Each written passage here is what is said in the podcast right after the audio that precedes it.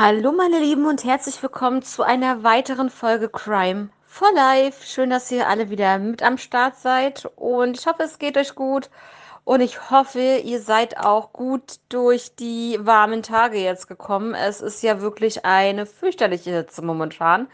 Also bitte, Leute, denkt immer dran, viel, viel, viel, viel trinken. Ganz, ganz wichtig. Also gerade bei dieser ja, schlimmen Hitze und ähm, es ist ja auch teilweise wirklich sehr, sehr drückend und schwül.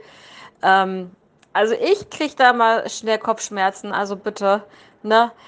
Wir wollen ja, dass es euch gut geht. Also denkt immer dran, fleißig bei dieser Hitze zu trinken. Ja, und ähm, ich habe heute einen Fall dabei, einen sehr interessanten, wohl bemerkt. Da kommen wir gleich zu.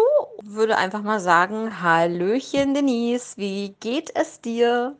Ja, hallo Kathi. Ja, mir geht's soweit wieder super. Ich bin wieder fit und ja, freue mich schon auf den Fall, den uns heute vorstellt. Und unsere Zuhörer wünsche ich dann viel Spaß beim Zuhören. Ja, vielen Dank. Also es geht heute in die USA mal wieder. Und zwar geht es hier um die Familie Sodder. Dieser Fall ist eigentlich unter True Crime Fans schon ein bisschen bekannter. Aber ich hoffe natürlich, dass ihr den Fall noch nicht kennt. Dann, dann werdet ihr auf jeden Fall einen sehr, sehr ja, interessanten Fall vor euch haben.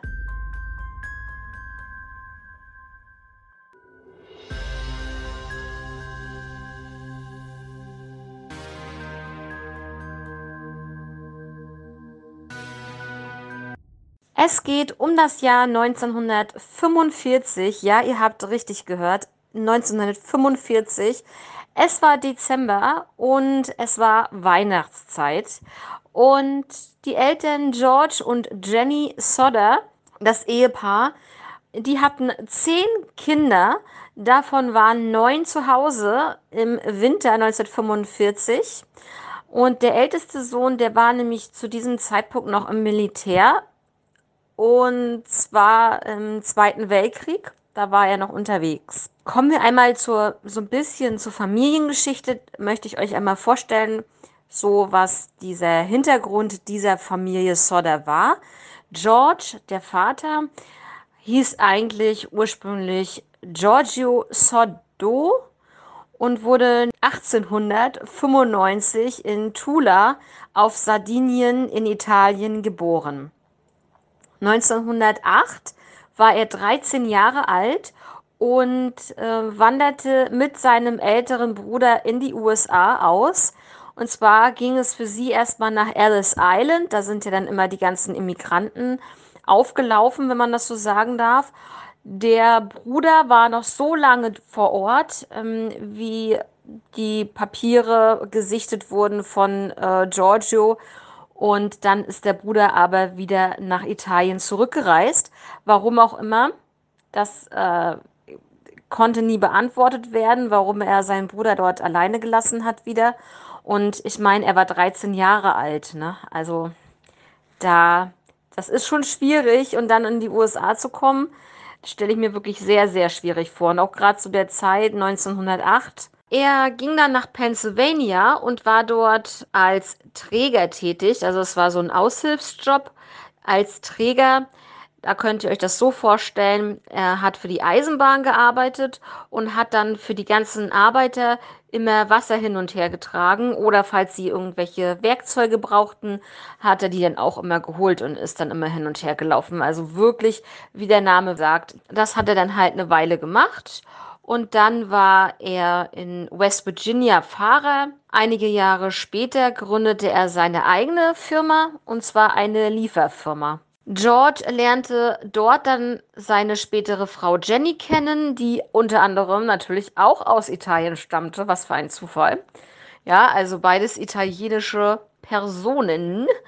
Und ja, sie haben dann geheiratet und haben sich dann in der Nähe von Fayetteville ähm, niedergelassen. Und ähm, ja, waren dann so in dieser Region, haben sich niedergelassen in einer Region, die, wie soll ich sagen, wo ganz viele italienische Immigranten auch ansässig waren. Ne? Sie wollten halt so eine, ihre italienische Gemeinde haben. Und ähm, ja, das kann man schon irgendwie nachvollziehen, ne? dass man dann auch ähm, die Sprache weiter sprechen kann, außer in der, in der eigenen Familie. Ne? Und sie haben dann in einem Fachwerkhaus gewohnt. Die beiden, wie ich ja schon gesagt habe, hatten ja geheiratet und bekamen dann 1923 ihr erstes Kind. Und zwar John. Wie ich ja vorhin schon sagte, hatten sie zehn Kinder. Und ich sage jetzt einmal so grob die Namen, dass ihr da so ungefähr eine Vorstellung habt. Einige Namen tauchen ja nachher noch auf. Äh, immer mal wieder. Und genau, jetzt einmal erstmal, wann wurden sie geboren und wie hießen sie? Wie gesagt, der erste Sohn 1923 war John. 1924 kam Joseph zur Welt. 1926 Mary Ann, die aber nur Marion genannt wurde. 1929 kam George Jr. zur Welt. Zwei Jahre später, 1931, Maurice Antonio, 1933 Martha Lee, 1935 Louis Rico, 1937 Jenny, also die genauso genannt wurde wie die Mutter. 1940 kam Betty Dolly zur Welt und 1943 Sylvia. Sylvia ist sozusagen die jüngste der Familie und äh, ja, man hat dann auch noch rausgefunden äh, bei bestimmten Recherchen, dass es wohl ein elftes Kind gegeben haben soll, äh, namens Michael. Und zwar wurde er am 30. Dezember 1951 geboren und das war wohl auch sein Sterbedatum. Also es könnte eine Totgeburt gewesen sein. Ja, also zusammengefasst hatte die Familie also zehn Kinder, von 1923 bis 1943 geboren. Ja, also wenn man sich überlegt, der große John war sogar 20 Jahre älter als das jüngste Kind. Damit ihr euch das vorstellen könnt, also der Vater expandierte mit seinem Geschäft und es lief wirklich super. Und er war, oder die Familie war auch halt ähm, in der Gemeinde sehr, sehr gut angesehen. Es gab nur ein einziges Problem, das war das Thema Politik. Denn die Familie, wie ich ja schon gesagt habe, stammt aus Italien.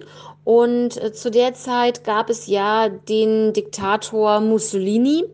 Und die Familie, auch gerade der Vater, also George, war wirklich anti Mussolini hat das auch kundgetan, hat das jedem auch so wirklich gesagt, äh, sozusagen, man sagt ja so frei Schnauze, ja, in jedem möglichen Gespräch, also die ganze Gemeinde wusste halt Bescheid und da sind natürlich einige so auch dagegen gewesen, ne? also die komplett äh, für Mussolini waren, die das nicht äh, nachvollziehen konnten, die das auch nicht verstanden haben, die ja, die sich darüber auch sehr, sehr geärgert haben über seine Meinung. Also es ist ja nur Meinungsfreiheit, aber trotzdem ist er da so ein bisschen in der Gemeinde nur durch dieses Thema halt angeeckt ähm, bei einigen Leuten, ja.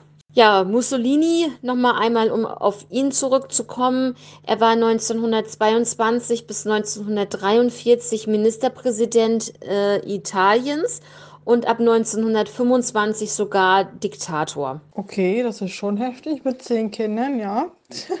Mir würde, glaube ich, schon eins reichen. Ja, und ähm, durch seine Meinung über Mussolini hat George oder auch die Familie haben echt viele Freunde verloren, ne, die sich da abgewendet haben.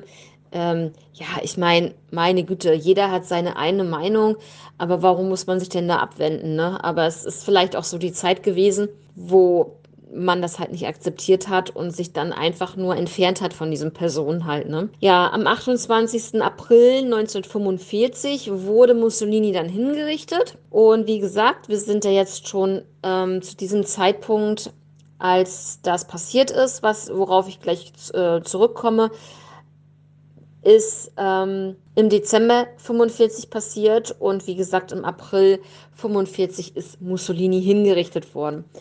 Es war halt eine wirklich angespannte Lage in der Nachbarschaft. Also das sage ich nicht nur so, das ist auch so gewesen. Im Oktober 1945 kam dann ein Versicherungsvertreter an die Tür von George und Jenny Sodder. Dieser Versicherungsvertreter wollte ähm, George eine Lebensversicherung verkaufen und der lehnte dankend ab, äh, hatte da überhaupt kein Interesse und der Vertreter wurde halt sehr wütend auf einmal und das ist auch nicht so wirklich nachvollziehbar. Ich meine, man kann so ein bisschen, ich sag jetzt mal, angepisst sein, wenn jemand das dann irgendwie nicht äh, machen möchte, okay, aber warum wirst du gleich so wütend, ja?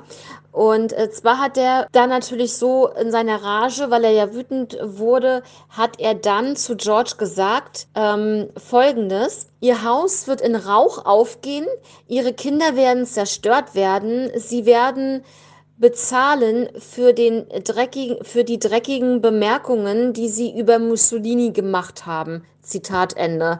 So, Denise, was meinst du jetzt, was sollte diese Aussage von einem x-beliebigen Versicherungsvertreter, der zurückgewiesen wurde von ihm, warum, wie kannst du dir das erklären, dass der solche, ja, sowas sagt?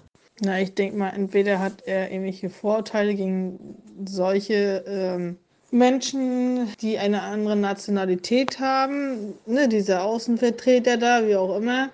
Äh, es hört sich mich schon so, für mich so an, wenn da jemand droht, dass, vor allem wenn er so redet, dass er wahrscheinlich da die Familie da irgendwie vernichten will, quasi, also umbringen will. In diesem Falle kann man echt nichts zu sagen. Weiß ich nicht. Heutzutage reicht bei sowas eine Beschwerde ein oder ruft die Polizei bei solchen Sachen, weil es halt eine Mordandrohung ist und einfach nur heftig. Ja, und ich verstehe das zum Beispiel auch überhaupt nicht. Also, ähm, woher weiß der Vertreter überhaupt, dass er über Mussolini so redet? Kann natürlich sein, dass er in der Nachbarschaft schon rumgegangen ist und bei anderen und so weiter und dass man sich da vielleicht über das Thema unterhalten hat und vielleicht äh, der Name Familie Sodder, die sind ja ihr äh, gegen Mussolini gewesen und so weiter. Äh, kann natürlich sein, dass man sich darüber auch äh, das Maul ähm, zerrissen hat über die Familie und dass er deswegen auch irgendwie in dem Moment auch wütend wurde und dann einfach gesagt hat, so ja, hier ihr Mussolini äh, ne, und hier schlecht über ihn reden und so. Das kann natürlich auch sein, dass ähm, er das von den Nachbarn natürlich mitbekommen hat. Ansonsten kann ich mir nicht vorstellen, woher soll er das denn einfach wissen.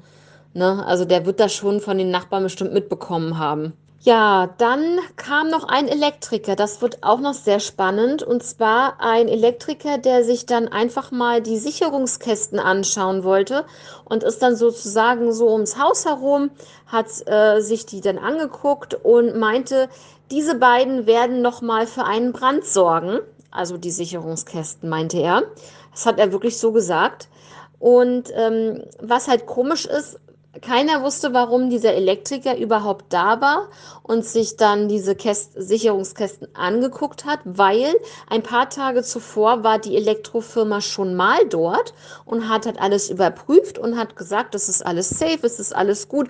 Da wurde dann halt auch so wie bei uns vielleicht jetzt hier die Rauchmelder einmal im Jahr überprüft werden oder so. So wird das auch bei den ähm, ähm, wahrscheinlich bei den Sicherungskästen in der Zeit gewesen sein.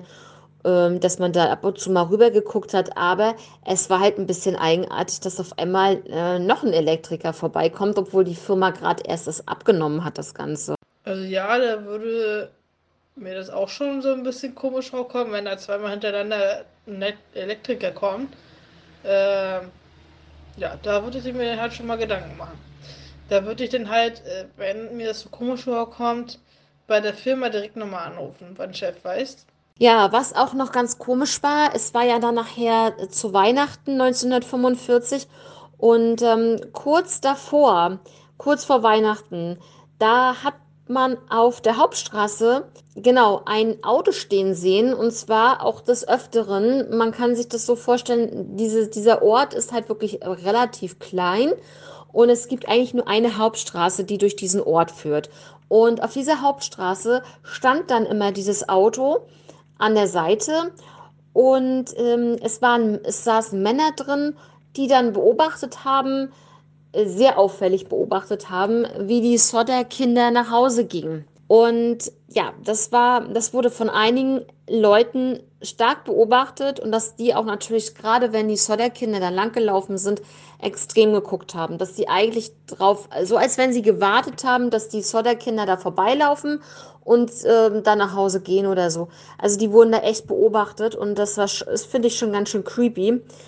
Und genau, jetzt kommen wir aber zu dem Abend, zu dem fatalen Abend, um den es hier überhaupt in diesem Fall geht. Genau, also ihr habt jetzt sozusagen so eine Vorgeschichte von der Familie, dass ihr da so mal ähm, einen Überblick habt, äh, wer ist das und ähm, ja, was haben die so für Interessen, beziehungsweise was geht da so ab mit, ja, gegen Mussolini und so weiter, ne, in diese Richtung. Und jetzt war Heiligabend 1945. Ja, genau, das hätte ich mir auch gedacht, so, ähm, aber so ein Telefon hatte zu dem Zeitpunkt gab es schon Telefone, ja, aber es hatte, glaube ich, noch nicht jeder ein Telefon, oder? Also die Familie hat auf jeden Fall ein Telefon gehabt, definitiv. Die waren ja auch wieder gut äh, situiert. Ähm, genau, also wie gesagt, kommen wir nochmal drauf zurück. Äh, Heiligabend 1945 ist es jetzt. Die älteren Kinder waren schon langsam müde, auch die Erwachsenen wurden müde. Natürlich die kleineren, die haben mit ihrem Spielzeug gespielt, wollten noch länger aufbleiben. Der 23 zu diesem Zeitpunkt, der 23-jährige John, und der 16-jährige George Jr. sind dann aber schon ins Bett gegangen. Kleineren Mädels durften so lange aufbleiben, wie die beiden Jungs aufbleiben wollten. Und zwar geht es hier um die zwölfjährige Martha, die achtjährige Jenny und die fünfjährige Betty. Und den 14-jährigen Maurice und äh, den 9-jährigen Louis. Also wenn die beiden Jungs ins Bett gehen wollten, dann sollten die Mädels dann sozusagen auch mit ins Bett gehen und ähm, genau, dass die dann halt nicht so lange aufbleiben. Aber sie durften noch aufbleiben. Es ist Heiligabend. Sie wollten halt mit ihren neuen Spielsachen spielen, verständlich. Und deswegen haben die Eltern ja auch nichts weiter gesagt. Und ähm, Beide Jungs mussten aber noch ähm, bestimmte Sachen, also die hatten noch Aufgaben, wie zum Beispiel, sie mussten noch die Kühe reinholen in den Stall und sie mussten noch die Hühner füttern. Ja.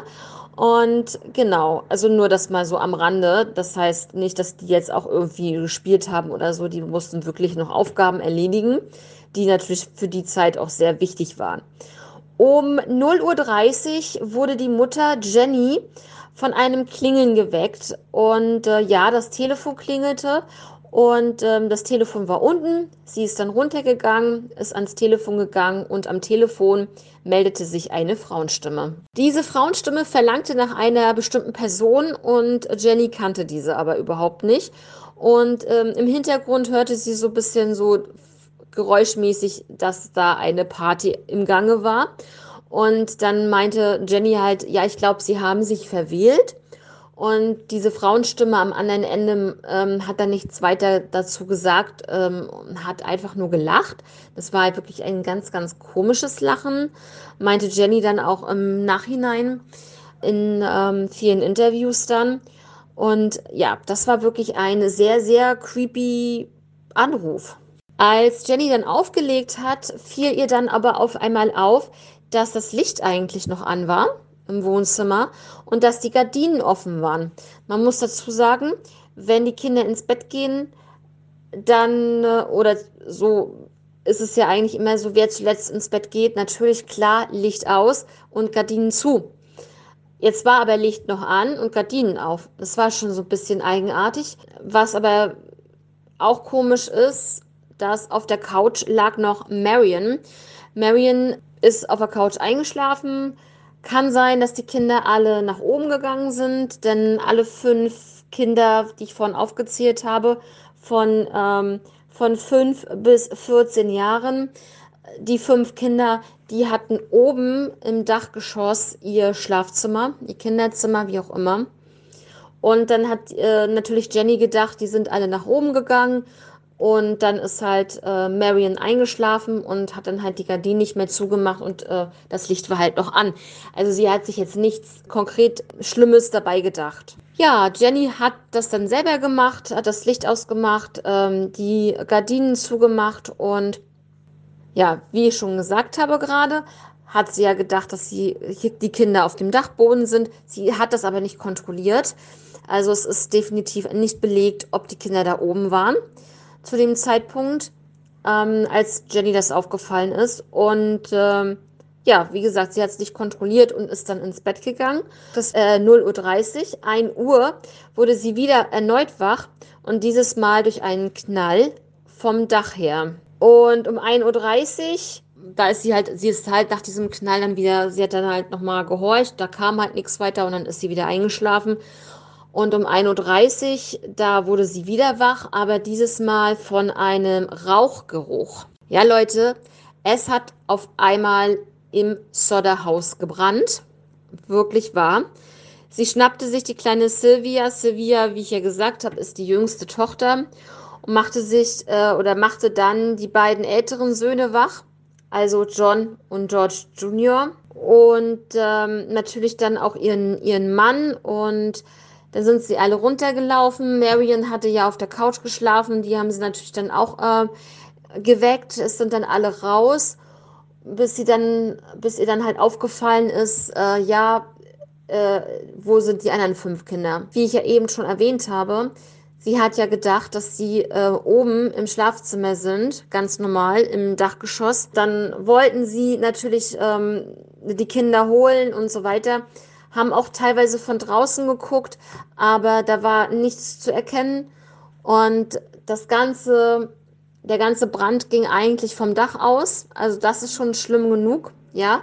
Und wenn man dann weiß, dass die Kinder da oben noch höchstwahrscheinlich ähm, gefangen sind, weil die Treppe nach oben stand auch schon in Flammen.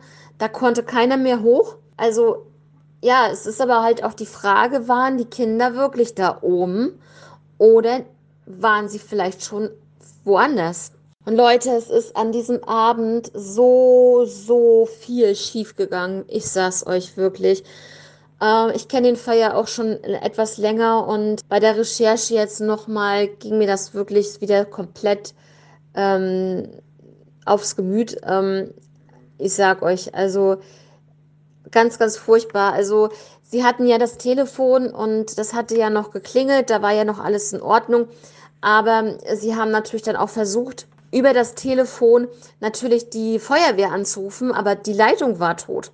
So, und ähm, natürlich kann man jetzt sagen, ja, das kommt alles vom Brand und so weiter, aber unten hat es ja noch nicht gebrannt. Es kam ja alles von oben, das Feuer in dem Sinne. Dann sind sie zum Nachbarn, haben es dort versucht, äh, die Feuerwehr anzurufen und die war einfach nicht erreichbar. Also man hat die nicht, ähm, man ist nicht durchgekommen. Dann gab es andere Nachbarn ähm, oder einen anderen Nachbarn, der fuhr dann zu einer Taverne, um von dort aus das Telefon zu benutzen um nochmals bei der Feuerwehr versuchen anzurufen und auch das hat nicht funktioniert. Und ja, dann wurde halt der Chef der Feuerwehr gesucht. Also es war total, also und müsst euch das vorstellen und in der Zeit brennt das Haus der Sodder. Wie, das darf man sich gar nicht vorstellen. Man denkt, oh Gott, ich krieg hier, ich, ich ähm, krieg hier die Feuerwehr nicht er, äh, erreicht äh, meine Kinder, fünf Kinder sind nicht auffindbar, höchstwahrscheinlich oben im Dachgeschoss eingeschlossen. Oh mein Gott, ne? Und diese blöde Feuerwehr und was, was für ein Zufall auch alles, ne? Also ähm, ein anderer Nachbar ist dann halt zu dieser Feuerwehrstation gefahren und um den, um den Feuerwehrchef ähm, das persönlich zu sagen, da gab es aber ein weiteres Problem. Und zwar konnte er den Feuerwehrwagen, dieses äh, große Schiff an Feuerwehrauto, konnte er nicht fahren. Er konnte es einfach nicht fahren. Er war, ich weiß nicht, ob er nicht berechtigt war als Chef der Feuerwehr. Finde ich das echt wirklich traurig, wirklich sehr, sehr, sehr, sehr traurig. Aber er meinte einfach nur, kann ich nicht. So, dann war Feiertag, dann waren die unterbesetzt, dann waren sie noch unterbesetzt, ja, weil auch zweiter weil auch Zweiter Weltkrieg war zu dem Zeitpunkt, ähm, waren die alle noch unterwegs halt, ne? Ähm, ja, also es dauerte so, so lange und ähm, ja, bis eigentlich das Haus der Sodder komplett niedergebrannt war. Also sieben Stunden dauerte es, bis die Feuerwehr dann endlich eintraf.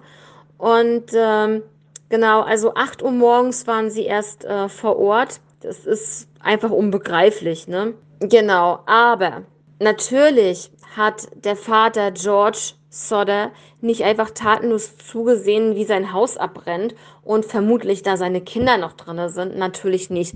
In der ganzen Zeit, wo die Nachbarn versucht haben, ähm, das Ganze mit der Feuerwehr zu klären und unterwegs waren und so weiter, hat natürlich George ähm, alles Mögliche versucht, um seine Kinder zu retten, um da irgendwie an den Dachboden zu gelangen. Ähm, kletterte zum Beispiel barfuß an der Fassade hoch und hat dort ein Fenster eingeschlagen. Und ähm, ja, das hat aber auch nicht funktioniert, weil es wirklich ihm die Flammen dann so entgegenkamen.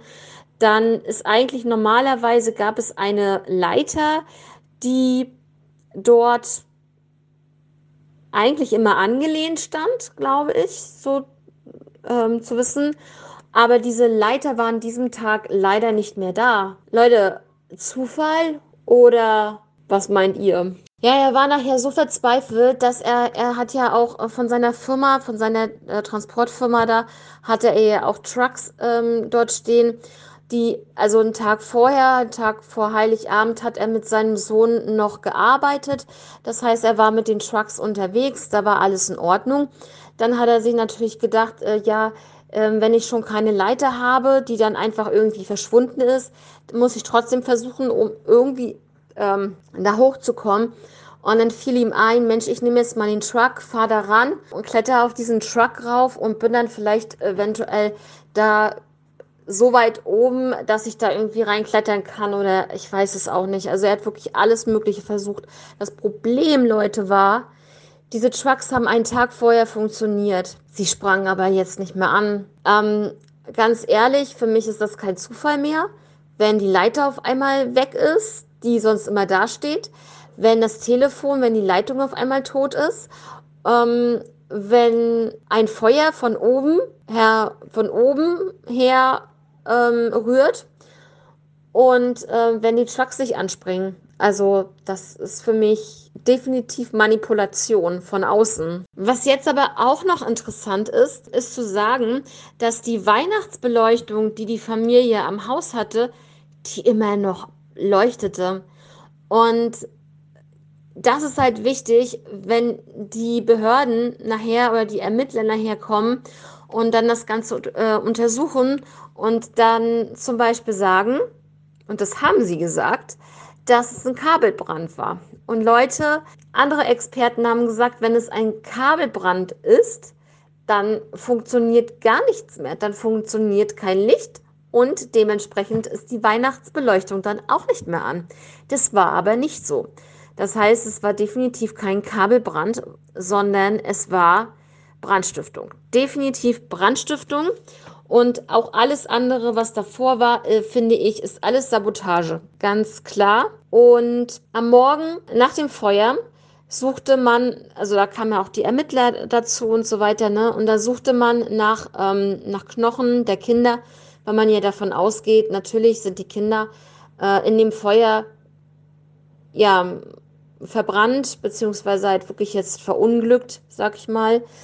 Und das ist dann halt die Knochen, ähm, dass sie halt die Knochen finden und ähm, Beweise dafür. Aber was meint ihr, was sie gefunden haben? Naja, du hast ja von diesem eigenartigen Anruf gesprochen. Ähm, ich denke mal, dass diese Person am Telefon damit was zu tun hatte, dass das Haus in Brand gesteckt wurde. Du sagtest ja vorhin, dass die Mutter da so ein Knall, sag ich mal, auf dem Dachboden mitgekriegt hat. Und dann denke ich mal, dass die Kinder da irgendwie entführt wurden oder was auch immer. Und dass da die Leiter von denen da, die das gemacht haben, auch weggeräumt wurde. Also es ist so ein bisschen eigenartig alles. Also, also ich denke mal, dass sie nichts gefunden haben, dass, weil die Kinder nicht auf dem Dachboden waren. So ist meine Vermutung. Sehr, sehr gut, Denise. Genau so ist es nämlich. Um 10 Uhr morgens haben die Ermittler der Familie mitgeteilt, dass sie keinerlei Knochen gefunden haben. Man vermutet, dass das Feuer zu heiß gewesen wäre, damit überhaupt Knochen übrig geblieben wären. Und ähm, wie ich schon gesagt habe, sie meinten, dass ein Kabelbrand die Ursache wäre. Aber da haben wir ja eben gerade gesagt, dann wäre ja diese Weihnachtsbeleuchtung ja eigentlich auch ausgewiesen. Am 30. Dezember 1945 wurde oder wurden die Sterbeurkunden der fünf Kinder ausgestellt und am 2. Januar 46 ähm, fand dann die Beerdigung statt. Ich muss dazu sagen, die Eltern konnten daran nicht teilnehmen. Die waren nicht bei der Beerdigung ihrer fünf Kinder dabei. Und ja, die anderen, die älteren Kinder waren halt dabei. Ja, die haben sich dann, ja, die konnten das.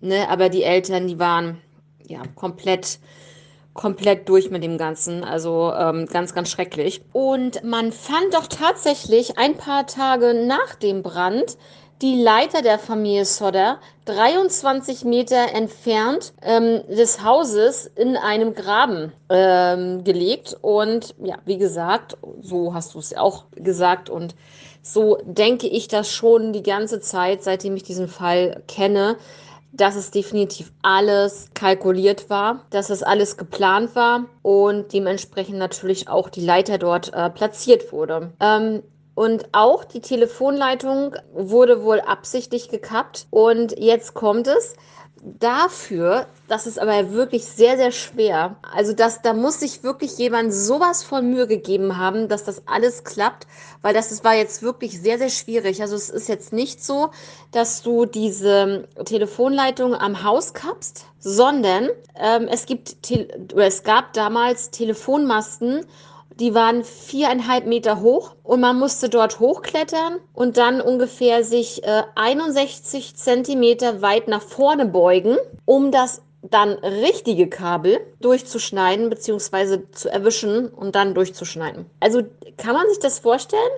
Viereinhalb Meter hoch, 61 Zentimeter nach vorne beugen dann sind ganz viele Kabel da und dann das richtige Kabel der richtigen Familie durchschneiden. Ich weiß nicht. Also das fand ich äh, schon auch einfach sehr, sehr mysteriös. Ja, die Familie konnte sich das also mit den Knochen auch überhaupt nicht erklären, warum da keine Knochen gefunden wurden, also im ersten Augenblick, ne? weil sie ja davon ausgingen, die Kinder sind bei dem Brand umgekommen. Warum wurden aber keine Knochen gefunden?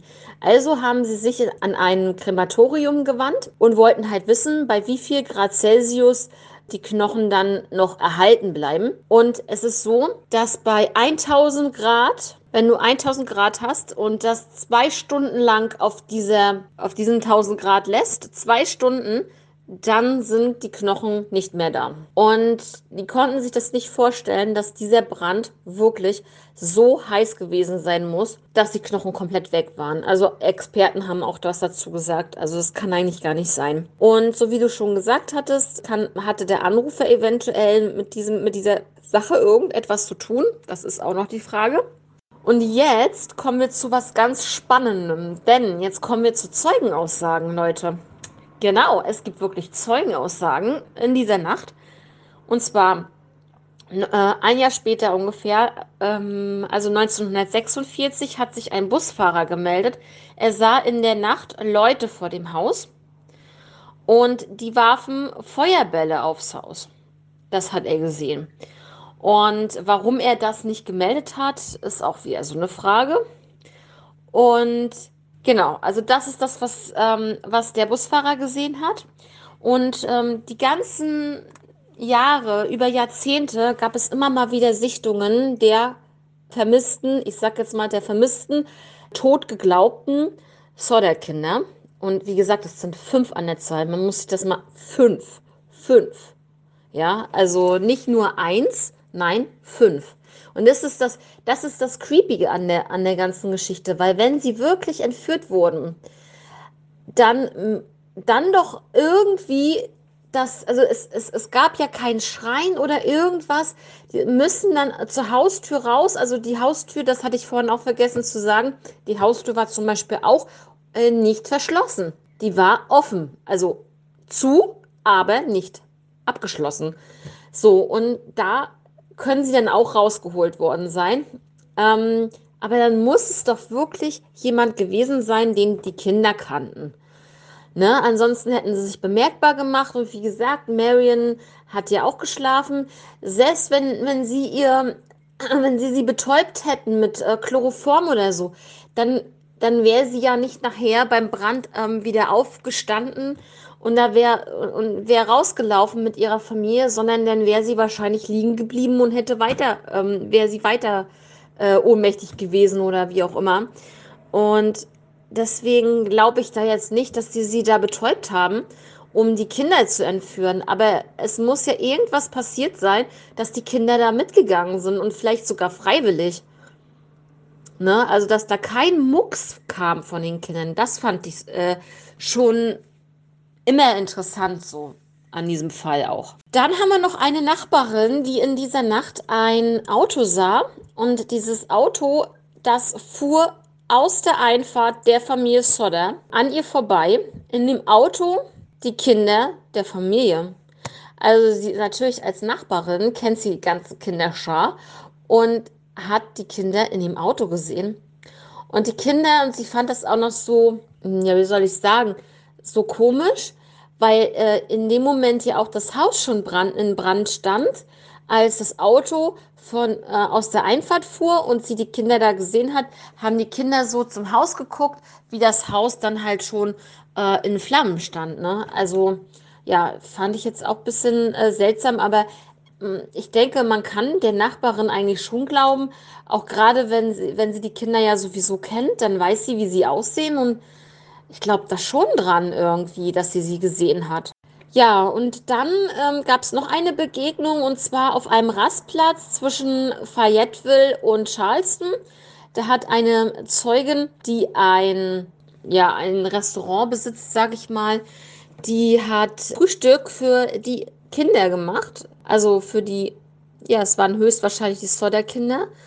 Und sie sind in einem Auto gekommen und ähm, das Auto hatte das Kennzeichen aus Florida. Ja, die Familie hat natürlich überhaupt keine Ruhe gefunden, völlig verständlich. Sie haben dann einen Privatdetektiv engagiert. Also der Privatdetektiv fand heraus, dass in dem Ausschuss, der beschlossen hatte, dass es ein Kabelbrand gewesen ist, da saß eine bestimmte Person in diesem Ausschuss, der dafür gestimmt hat, dass es ein Kabelbrand war. Und das hat der Privatdetektiv rausgefunden. Und zwar war das jemand, den wir schon aus diesem Fall kennen. Und zwar war das der Versicherungsvertreter, der ja zu Anfang ja die Familie so beschimpft hatte auch und hat gesagt, dein Haus wird in Flammen aufgehen. Es äh, sind natürlich im Laufe der Jahre auch viele Gerüchte aufgekommen. Ähm, Finde ich auch alles inter interessante Einwände und interessante Hinweise und Überlegungen natürlich. Das Gerücht, was da am meisten aufgekommen ist und ähm, man halt sehr, sehr oft oder sehr, sehr viel drüber gesprochen hat, ist einfach, dass äh, der Feuerwehrchef als er da so rumgelaufen ist und äh, nach Knochen gesucht hatte auf dem Gelände, dass er ange angeblich ein Organ gefunden hätte und da hat, hätte dies dann wieder vergraben. Warum sollte er das tun? Ist die Frage. Warum? Weil, wenn er jetzt wirklich, wenn er jetzt wirklich ein Organ da gefunden hätte, dann hätte er das der Familie sagen können und die Familie wäre sich sicher gewesen, okay, die Kinder waren wirklich auf dem Dachboden, die waren wirklich in dem Brand oder sind in dem Brand umgekommen. Ja, und dann hätten sie äh, sozusagen eine Antwort gehabt und so weiter. Aber warum hat der Feuerwehrchef, wenn das so gewesen wäre, ein Organ gefunden und dann wieder vergraben? Ja, Natürlich ist es ein Gerücht gewesen, aber äh, die Familie ist dann mit der Polizei sozusagen zu diesem Feuerwehrchef gegangen und hat natürlich sofort nachgefragt, ob das stimmt, was das soll und wie auch immer, was er dazu sagt. Er hat es zugegeben, ja. dass er da das Organ gefunden hat, dass er es vergraben hat. Er hat auch gesagt, wo es ist. Und was halt wirklich sehr, sehr creepy ist, sie haben es ausgegraben. Es war wirklich äh, ein Organ. Sie haben es natürlich in die Pathologie äh, bzw. zum Bestatter gebracht, um das untersuchen zu lassen. Und da fand ähm, derjenige raus, dass es kein menschliches Organ war, sondern es war eine Rinderleber.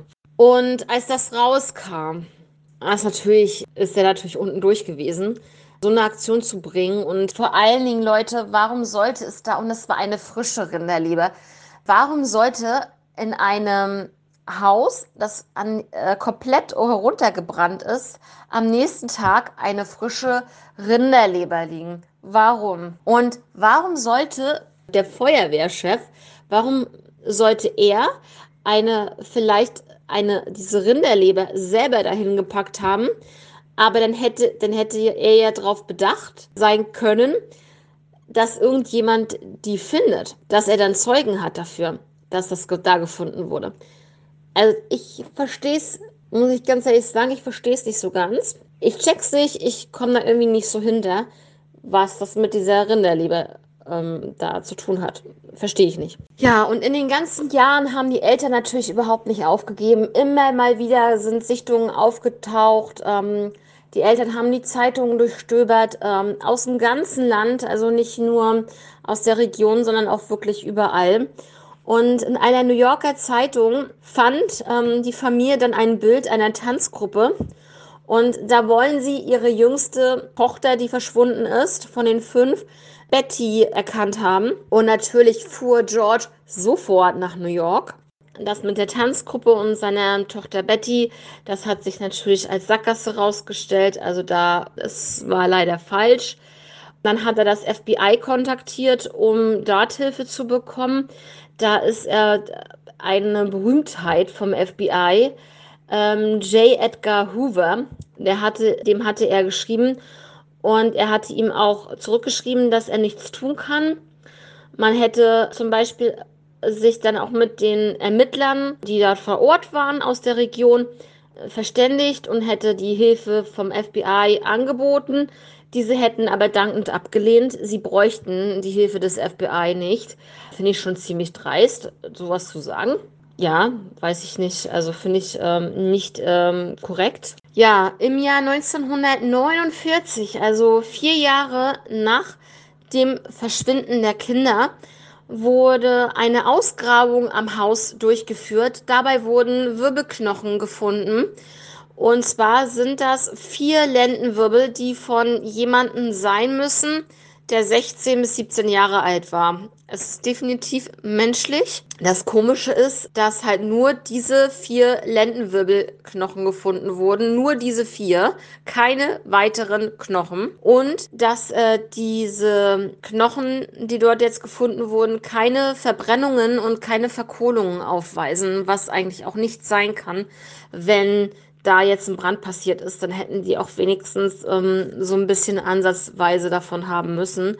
Und daher wurde definitiv auch gesagt, dass diese Knochen wohl dort platziert worden sind.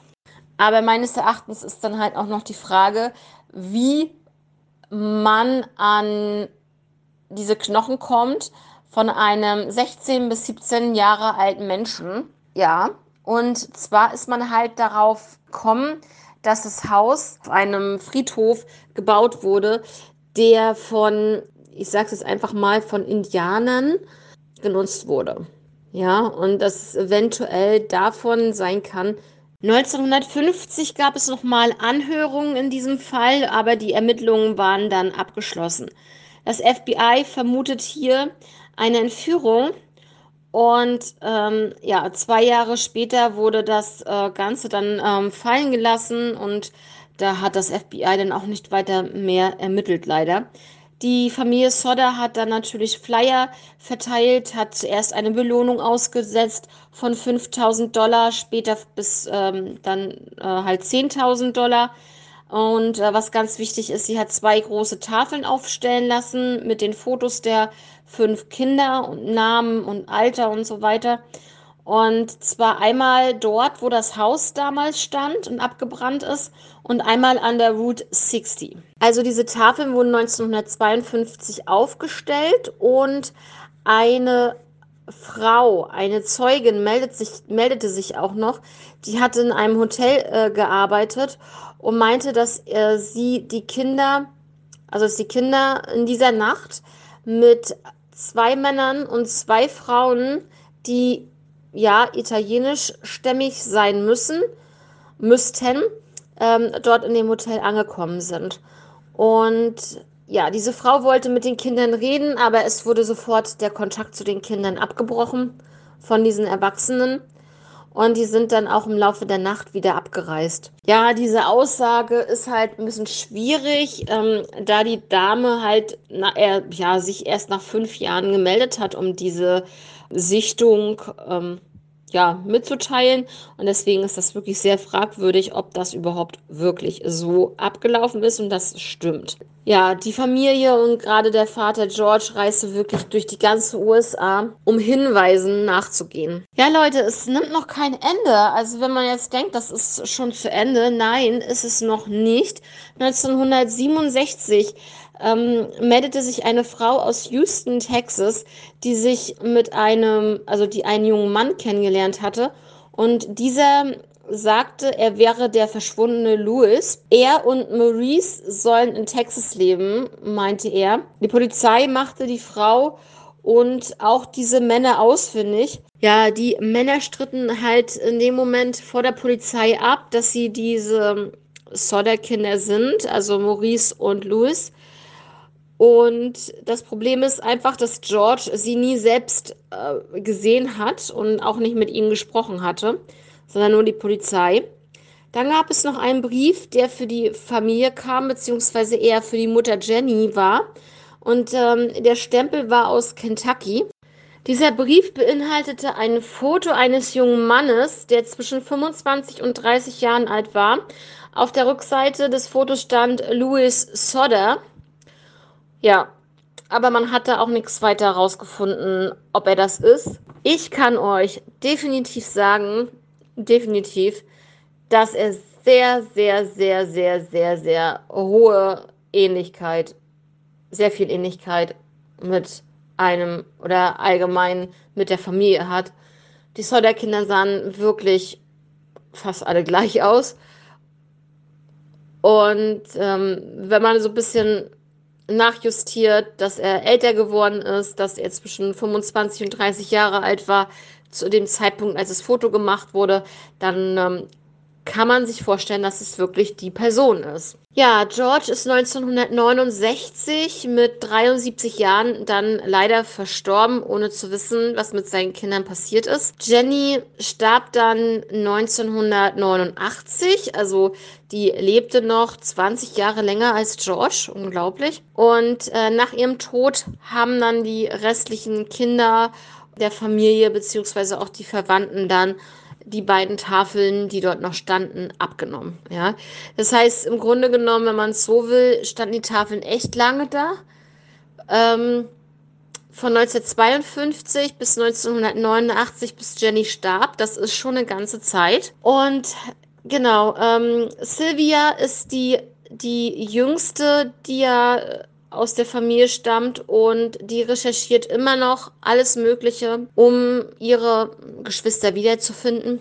Ja, es ist aber so, dass die anderen Geschwister wohl alle schon äh, verstorben sind, dass jetzt nur noch Sylvia übrig ist, beziehungsweise man weiß halt ja auch nicht, ähm, was mit den ähm, fünf anderen Geschwistern ist. Aber die fünf Geschwister, die diesen Brand überlebt haben, davon also nicht fünf Geschwister, sondern es waren ja nur vier Geschwister, die ja da rausgekommen sind, ne? Die zwei älteren Brüder, die Marion und die kleine Sylvia. Und die drei älteren davon sind halt schon verstorben. Ähm, wie George Jr. zum Beispiel. George Jr. ist im Jahr 2012 schon verstorben. Und ja, also es ist halt so, dass man davon ausgeht, grob, wer könnte das getan haben. Wer könnte die Kinder entführt haben und was ist das für ein Motiv? Motiv wahrscheinlich hat es irgendwas mit, mit diesem wirklich, mit der Politik und Mussolini und so weiter zu tun. Also man geht davon aus, dass sich vielleicht hier die italienische Mafia eingemischt hat. Also es bleibt alles weiterhin mysteriös. Denise, du kannst dir ja noch mal, du kannst ja noch mal deine Meinung dazu sagen. Dann sag ich auch noch mal meine Meinung dazu. Du hast ja vorhin schon die Vermutung gehabt, dass sie entführt wurden und ähm, vermutlich wohl noch leben. Und ähm, genau, da kannst du mir jetzt auch noch mal einmal eine Info zu geben, was du darüber denkst. Ja, also ich finde das schon komisch, wenn da vier Kinder spurlos verschwinden, dass man da sie gar nicht findet. Das ist echt schon eigenartig und ähm, ja, also vier Kinder, ne? Also bei einem hätte ich das verstanden, aber vier Kinder, dass man die gar nicht auffindet. Damals hatte man halt nicht so die Möglichkeiten, ähm, so wie heute. Aber ich finde das schon echt heftig, was da damals passiert ist. Also vier Kinder sind da rausgekommen und fünf Kinder fehlten. Ne? Also fünf Kinder fehlten, das sind dann insgesamt neun und das zehnte Kind war ja beim Militär, der war ja an dem Abend gar nicht da, am Heiligabend. Ne? Das heißt also fünf Kinder weg, vier Kinder noch vorhanden. Ach so, okay, dann habe ich mich da verhört. Ich habe verstanden, dass die vier Kinder, die ja verschwunden sind und äh, also ja, okay, dann habe ich das falsch verstanden. Gut. Ja, also ich finde den Fall auch wirklich sehr, sehr krass. Vor allen Dingen, weil man da wirklich nichts gefunden hat, ne? Also, ne, und dieses Hin und Her, ja, mit dem Organ. Und dann ist das, äh, was hat er denn da, dieses Organ und dieses, diese Rinderleber, was soll das, ne? Was hat das damit irgendwie zu tun? Was wollte er damit bezwecken? Ne, weil kein anderer hat diese Leber gefunden. Er hat die einfach vergraben, so. Und dann ging das Gerücht rum, dass er das vergraben hat. Aber warum ging das Gerücht rum, dann muss er es da irgendjemandem erzählt haben. Weißt du, so, das ist mir alles so ein Rätsel so. Und äh, diese ganzen Sichtungen und so weiter. Und ähm, ich meine, ist das ein Zufall, dass die eine Frau zum Beispiel gesagt hat, ja, ähm, der hat sich sozusagen geoutet als der verschwundene Louis und dass Louis und Maurice, also die beiden Jungs, die verschwunden sind, das andere sind ja drei Mädels noch, die äh, verschwunden sind. Ähm, die waren ja, also Maurice war ja 14 und Louis war 9. Und dass die beiden halt also zusammen gewohnt haben. Und dann auch noch in Texas und so. Ja, ist eigentlich egal, aber trotzdem, äh, das ist, ich meine, egal wo jetzt, ne? Ähm, aber es wäre halt schön zu wissen, ob das jetzt wirklich so ist. Aber dieses Foto, Denise, wenn du dieses Foto siehst, und dann diese, diese Fotos von den Kindern und dann dieses Foto, was in diesem Brief drin war, wo es stand, dass es Louis Sodder war. Auf dem Foto. Ähm, da wirst du sofort sagen, ja, na klar, das ist der. Also, weiß ich nicht. Oder das kann doch zu dem Zeitpunkt ja keine Fotomontage gewesen sein. Sowas gab es ja noch gar nicht, dass du da irgendwie im Computer irgendwas machen kannst. Also, das muss schon ein richtiges Foto gewesen sein. Das macht nichts bei so vielen Kindern ne? Oh Gott. Ja, nee, also wie gesagt, die drei Mädels und die zwei Jungs sind verschwunden, ne? Also das waren dann sozusagen die ähm, jüngsten Kinder. Also von fünf Jahre bis 14 Jahre waren die. Ja, ich denke mal, dass halt dieser Versicherungsvertreter da auf jeden Fall was mit zu tun hatte. Ähm, aber hat man den denn nicht befragt? Fällt mir gerade mal so ein. Da habe ich leider nichts drüber gelesen, ne? weil ähm, ich denke mal, das ist halt auch äh, schon sehr, sehr lange her. Ich weiß nicht, ob es da noch irgendwelche Dokumente noch dazu gibt, irgendwelche Befragungen. Aber ich denke mal, vielleicht hat er sich auch ein Alibi irgendwie erschlichen, weil er, der war ja halt auch in diesem äh, Ausschuss drinne, die da abgestimmt haben wegen dem Kabelbrand halt, ne? Und äh, da kann es natürlich sein, dass die dann alle zusammengehalten haben auch, ne? Also ich denke schon, dass viele davon wussten.